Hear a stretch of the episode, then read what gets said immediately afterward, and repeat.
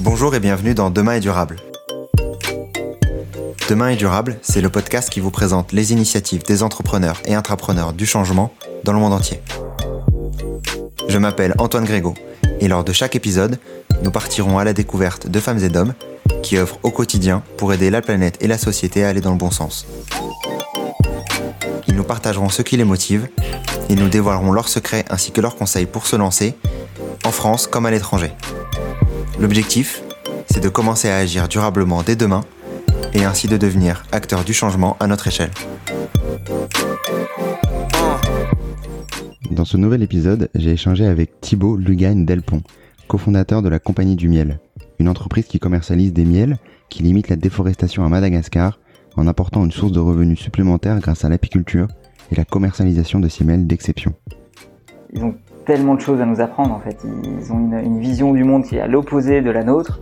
Il y en a même qui disent euh, mais ok d'accord avoir 20 ruches je veux bien parce que ça me permet de sortir de, de la pauvreté mais pourquoi plus en fait? Pourquoi avoir euh, de 50, 100 ruches? Pourquoi cette notion de croissance? Dans cette première partie, nous avons échangé sur son parcours, du groupe Casino à la création de la Compagnie du Miel et de leurs actions pour limiter la déforestation et améliorer la vie des Malgaches. Je ne vous en dis pas plus, bonne écoute. N'hésitez pas à partager cet épisode autour de vous et à mettre une note 5 étoiles et un commentaire sur Apple Podcast si vous l'avez apprécié. C'est ce qui permet à Demain est durable d'être visible de tous. Bonne écoute. Donc aujourd'hui, dans le nouvel épisode de Demain est durable, j'ai le plaisir d'accueillir Thibaut. C'est comment tu vas Thibaut? Euh, Très bien, merci et toi? Ça va très bien, je suis très content de t'accueillir. Du coup, dans ce nouvel épisode, je vais démarrer euh, Demain est durable et de ce nouvel épisode par une question. Qui est Thibaut? Euh, bah déjà, merci aussi à toi de, de m'accueillir et de me laisser un peu l'opportunité de, de m'exprimer à partir à, travers ton beau podcast. Euh, Thibaut, donc j'ai j'ai 33 ans. Euh, j'essaye, j'entreprends ouais, depuis à peu près euh, 8-9 ans, soit euh, à travers l'entrepreneuriat ou, ou à mon compte. J'ai commencé à Singapour. Euh, quelques, j'ai essayé de monter une entreprise là-bas qui qui a pas trop marché dans l'éducation. Ensuite, je suis parti à, Madagascar où j'ai intrapris, j'ai ouvert des magasins pour le groupe Casino, une, une, trentaine de magasins. Et euh, maintenant, j'ai monté une entreprise de miel euh, de Madagascar, mais que je revends euh, plutôt en Europe, puis bientôt dans le dans le reste du monde. Ok. Bon, du coup, on va concentrer un peu sur euh, sur l'avant euh, la compagnie du mail, donc tu as pu créer il y a, quelques années maintenant, en en, euh, en 2017. Euh, donc avant, t'es parti à Singapour, c'est ça? Oui, oui. En fait, je je sortais d'école de commerce, donc j'ai fait un stage là-bas. D'abord, tout d'abord dans une start-up. Le stage s'était super bien passé. Il m'avait proposé de de m'associer dans la boîte pour euh, une une boîte qui faisait de la, du développement de compétences et de créativité à partir de jeux de société. Et euh, donc ça, ça a démarré plutôt fort. Euh, je suis arrivé à peu près au, à peu près au lancement. Et donc ils m'ont proposé de les rejoindre pour développer la branche pro pour les entreprises. Et, euh, et donc j'ai dû rentrer en France quelques mois de mémoire finir mon finir euh, bah, mon mémoire de fin d'études. Et en revenant, euh, tout était chamboulé. En fait, euh, ils, ils avaient trouvé un nouveau Thibaut, je crois. Euh, donc j'étais un peu euh, euh, j'avais débarqué là-bas à 24-25 ans euh, sans sans trop j'ai même dépensé pas mal d'argent pour essayer de rejoindre le projet. Et puis en quelques mois je me suis retrouvé euh, euh, sans job sans argent sans rien. Donc il fallait que je trouve une solution. Et euh, j'avais des copains qui étaient en VIE à, à Singapour. Et j'ai trouvé que l'option était vraiment cool et que c'était une euh, ils avaient tous de, de- de belles responsabilités. Donc j'ai postulé à plus d'une cinquantaine de VIE je crois. Et le premier qui m'a accepté était Casino à Madagascar. Donc je suis passé du, du en quelques mois je suis passé du pays le plus riche de la planète au pays le plus un des pays les plus les plus pauvres. Et ça m'a complètement ouvert les yeux sur euh, sur beaucoup euh, beaucoup beaucoup de d'aspects. Et voilà comme je me suis retrouvé un peu euh, en suivant un peu le cours de la rivière à Madagascar voilà Ok. À la base, tu, souhaitais aller dans la grande consommation ou c'était euh, ou c'était pas voulu C'était vraiment le groupe Casino qui t'avait accepté et tu t'es dit euh, go, c'est un gros groupe, il y a pas mal de choses à apprendre. euh, Non, mais j'avais fait un stage avant chez L'Oréal, donc je connaissais un petit peu quand même. Ça m'a toujours euh, assez passionné parce que c'est un milieu qui est euh, très terre à terre, très terrain, euh, qui est assez simple au final. T'achètes, tu revends. C'est rien de, c'est très logique, très mathématique et et très il y a beaucoup de management. Il faut être proche de ses équipes si tu veux que ça fonctionne bien. Donc ça, c'est un milieu assez passionnant, assez dur aussi, mais où tu peux rentrer par la petite porte et sortir par la grande. Donc c'est vraiment un, euh, tout est au mérite. Les diplômes là-bas, ils s'en fichent un peu quand t'arrives et euh, c'est assez, euh, euh, c'est très formateur, disons. Donc j'étais bien content. Après j'avais postulé à d'autres VIE, mais comme Kejino m'a accepté, euh, écoute, j'ai pas dit non. ça s'est fait rapidement en fait, en 2-3 mois, je crois. Ok. donc t'as fait deux ans de VIE là-bas en euh, du coup de 2013 à 2015, donc si je si mes maths sont bonnes. Et, euh, et ensuite, tu as, continué du coup au sein du groupe Casino pendant encore deux ans, c'est ça, où tu as ouvert des, des boutiques? Euh, Voilà, exactement. Ouais, j'ai euh, ouvert des, des, des, des, petites épiceries de quartier destinées à la classe populaire malgache qui n'avait pas les moyens d'aller dans les grandes surfaces. Euh, donc en gros, Casino là-bas vendait à, à 5% de la population. Et euh, un jour, il y a le big boss qui est venu et qui a dit bah faut vendre aux 95% restants, donc trouver une solution. Et moi, j'étais en fin de VIE, donc mon mon boss à l'époque me dit bah, écoute Thibaut, tu peux essayer de nous trouver une solution. Euh, euh, T'as deux trois mois et on a testé plusieurs projets. Euh, et puis on a eu cette idée de avec d'autres d'autres euh, collaborateurs de monter cette espèce de c'est un peu un mélange entre un, Lidl et un Franprix, si tu veux. Donc c'est assez intéressant, c'est assez unique. Euh, on a vraiment tous les coûts étaient euh, étaient coupés, c'est d'ultra low cost, euh, avec quand même pas mal de services et surtout des produits qui sont 10 euh, à 15% moins chers que dans les grandes surfaces. Et ça permettait aux malgaches qui avaient l'habitude plutôt d'aller dans des dans des d'acheter leurs produits dans des marchés souvent insalubres avec des dates euh, souvent dépassés, euh, avec des prix à négocier en permanence, de pouvoir faire leurs courses dans des endroits propres, carrés, euh, avec euh, une gamme très limitée, mais euh, juste le minimum dont ils ont besoin. Et, et ça a pris assez vite parce qu'on en a ouvert 26 en 18 mois, donc quasiment un tous les 15 jours, tous les 15 jours, 3 semaines. Et, et le concept a ouais, a pris, enfin, ouais, a pris assez vite, assez fort. Maintenant, il, il en a plus d'une cinquantaine, je crois. Donc, euh, ça m'a vraiment ouvert les yeux sur le, le, le, le l'entrepreneuriat social et la possibilité vraiment de monter un projet à grande envergure qui a du sens et qui, qui a un réel impact, euh, que ce soit pour ceux qui travaillent, mais aussi pour la population. Donc, il est tout à fait possible d'aller les deux. Donc, c'est ça un peu qui m'a qui m'a mis sur le, le droit chemin de l'entrepreneuriat, je dirais. ok.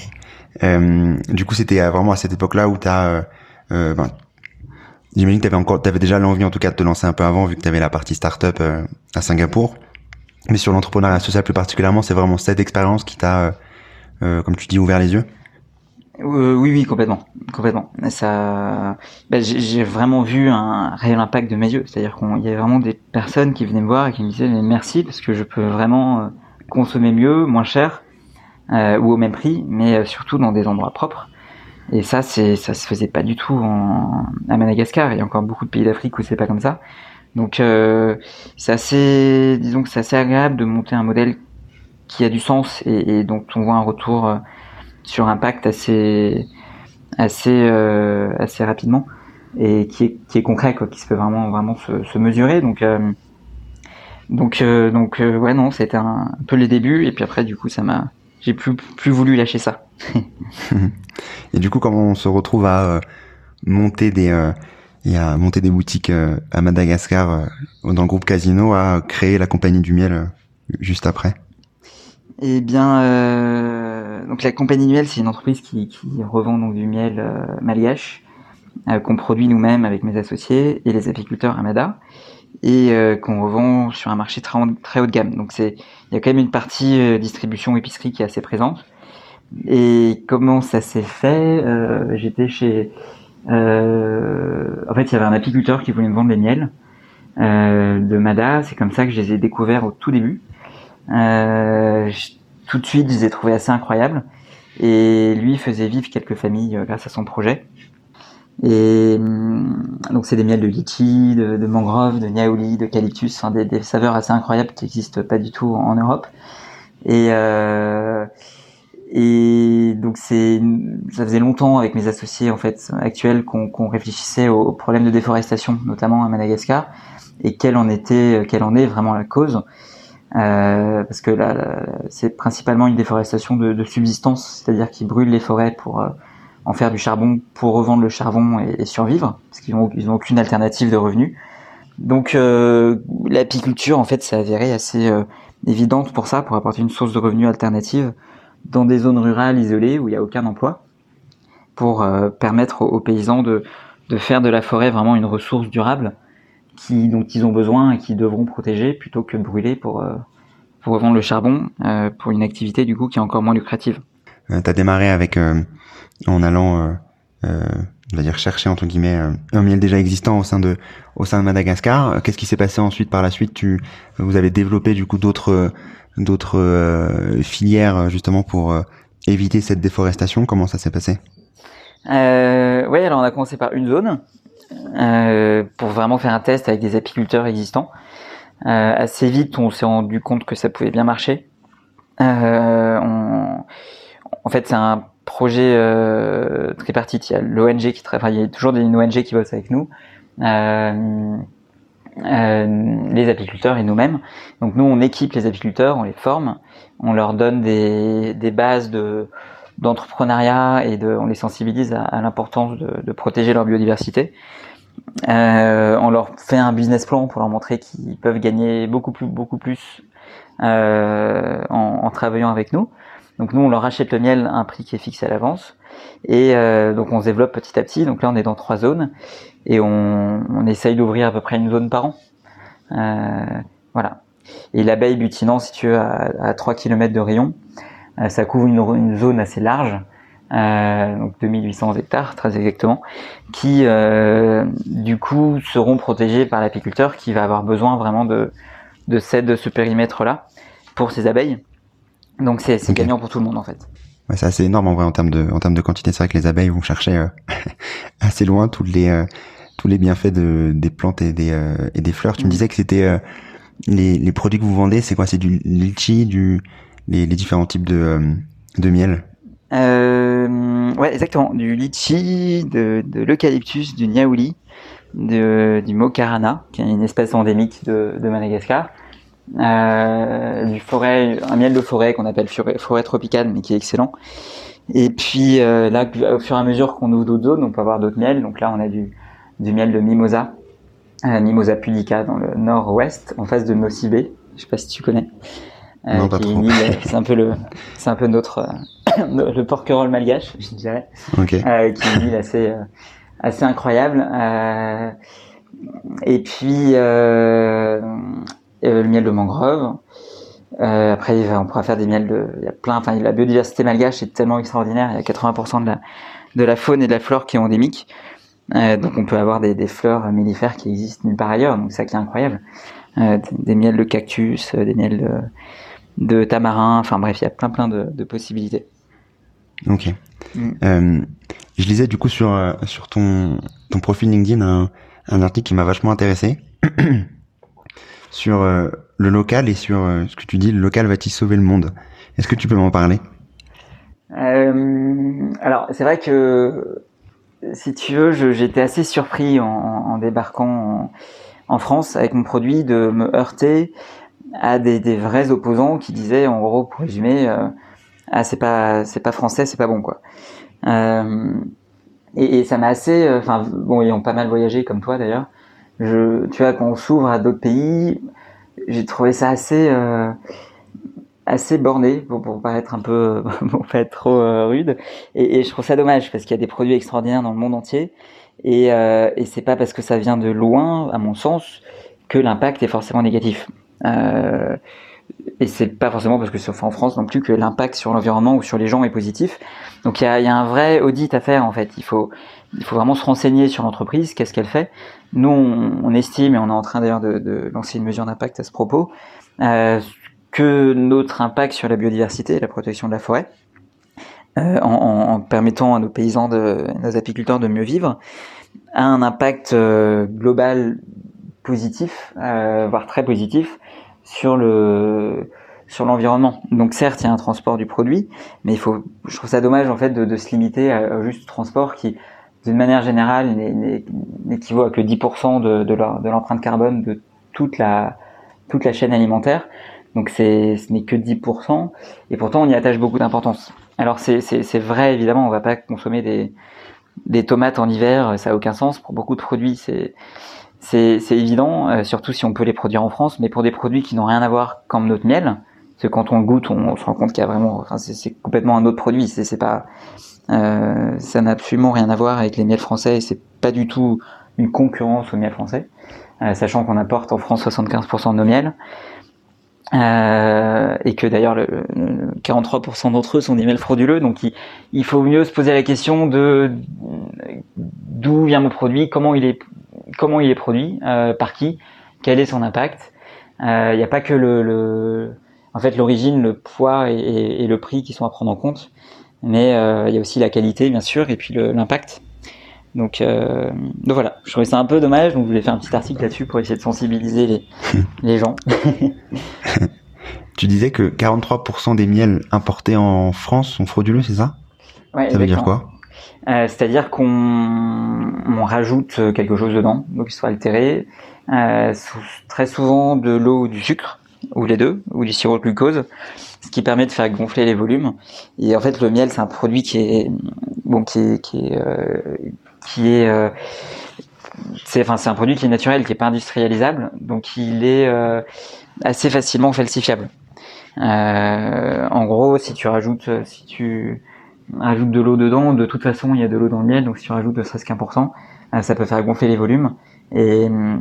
Et du coup, quand tu vends, quand es un industriel et que tu vends des, centaines, voire des milliers de tonnes à, l'année, bah, euh, si tu rajoutes 1%, c'est énorme. Donc, euh, euh, c'est assez facile de, de, tricher malheureusement avec ce produit. C'est très dur de détecter. Il y a des techniques de plus en plus pointues et qui sont euh, euh de plus en plus, enfin, qui sont toujours détournées en fait par les, producteurs.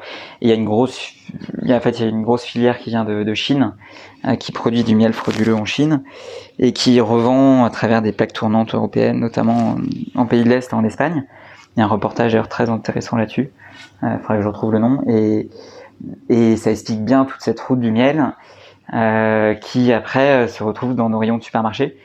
Et on, on le sent au goût, mais c'est vrai que pour les, les non-adeptes, en fait, ils se rendent pas compte qu'ils sont en train de, de bouffer du sucre, quoi. C'est sûr qu'il vaut mieux avoir un bon miel euh, venu directement de, de la ruche plutôt que d'avenir d'avoir un miel euh, euh ben, frauduleux, comme tu me dis, où en soit euh, on connaît pas trop le miel et qu'on met simplement son miel dans sur des tartines ou, ou autre. On se rend pas vraiment compte de la différence de goût et pourtant, j'imagine que la différence nutritive est aussi bien bien différente.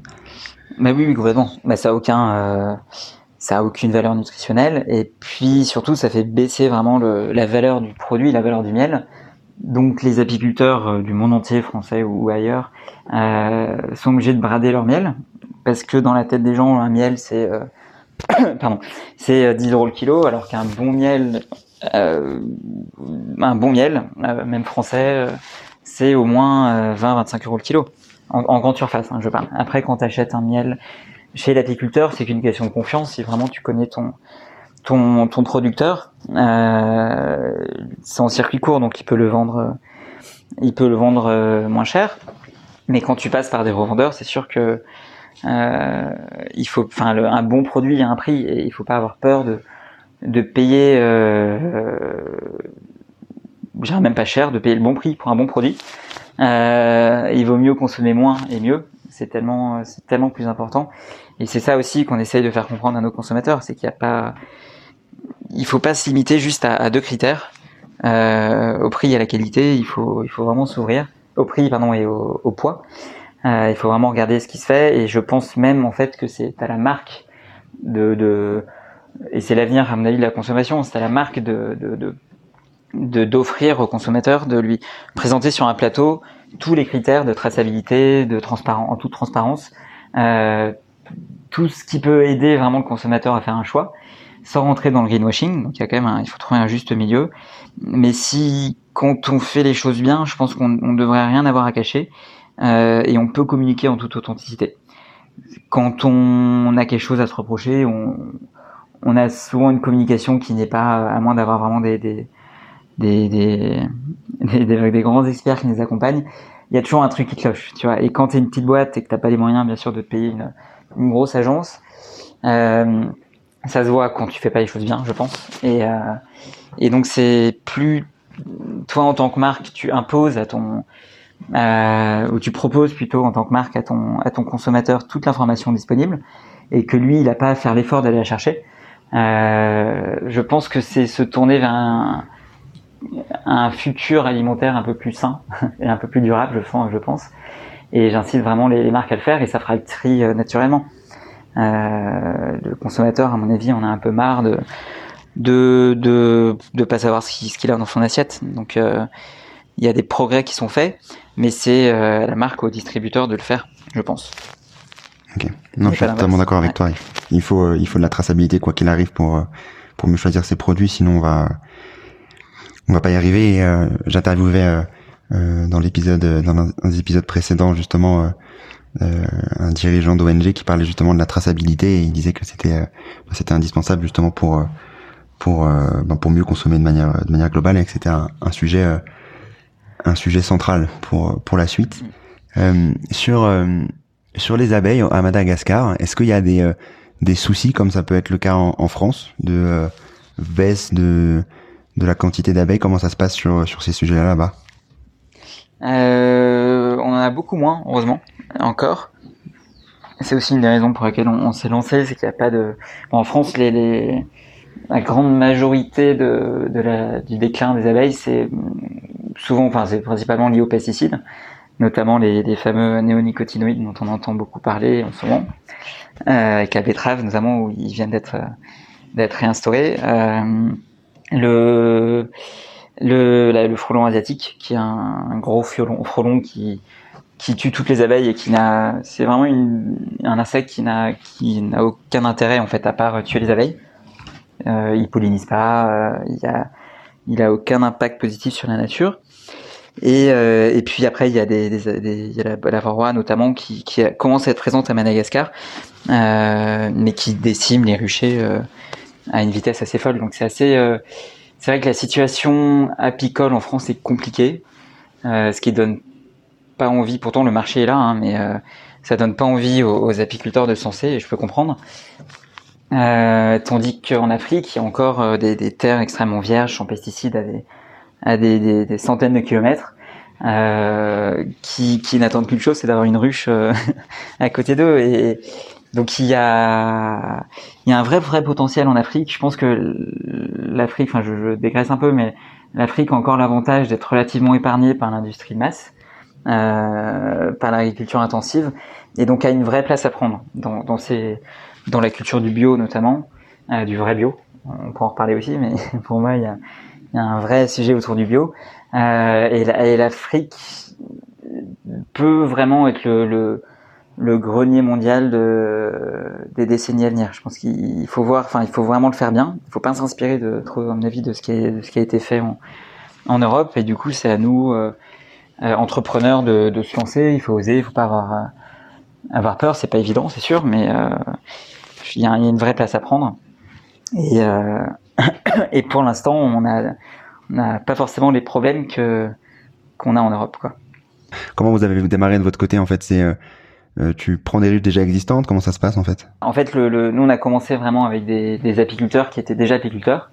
Euh, parce que sinon redémarrer de zéro c'est quand même euh, c'est un, un, vrai euh, un vrai travail euh, qu'on a commencé d'ailleurs dans le nord-ouest euh, avec une ONG qui s'appelle Helvetas qui est la, la, coopération suisse et une autre qui s'appelle Blue Ventures. Et là vraiment on démarre de zéro. Donc on, on, on équipe les les paysans en ruche on, on s'occupe de pardon de de, de, toute la partie technique pour eux, on les forme, on les accompagne. Euh, mais ça fait, bon là ça fait un an et demi et on, on galère vraiment. Euh, tandis que c'est beaucoup plus simple de, de comment il y a beaucoup d'apiculteurs qui sont à, qui demandent qu'une chose, c'est d'être professionnalisé. Donc euh, donc il y a un vrai, euh, pardon, il y a un vrai euh, un vrai accompagnement à faire depuis le début, mais il y a une vraie demande.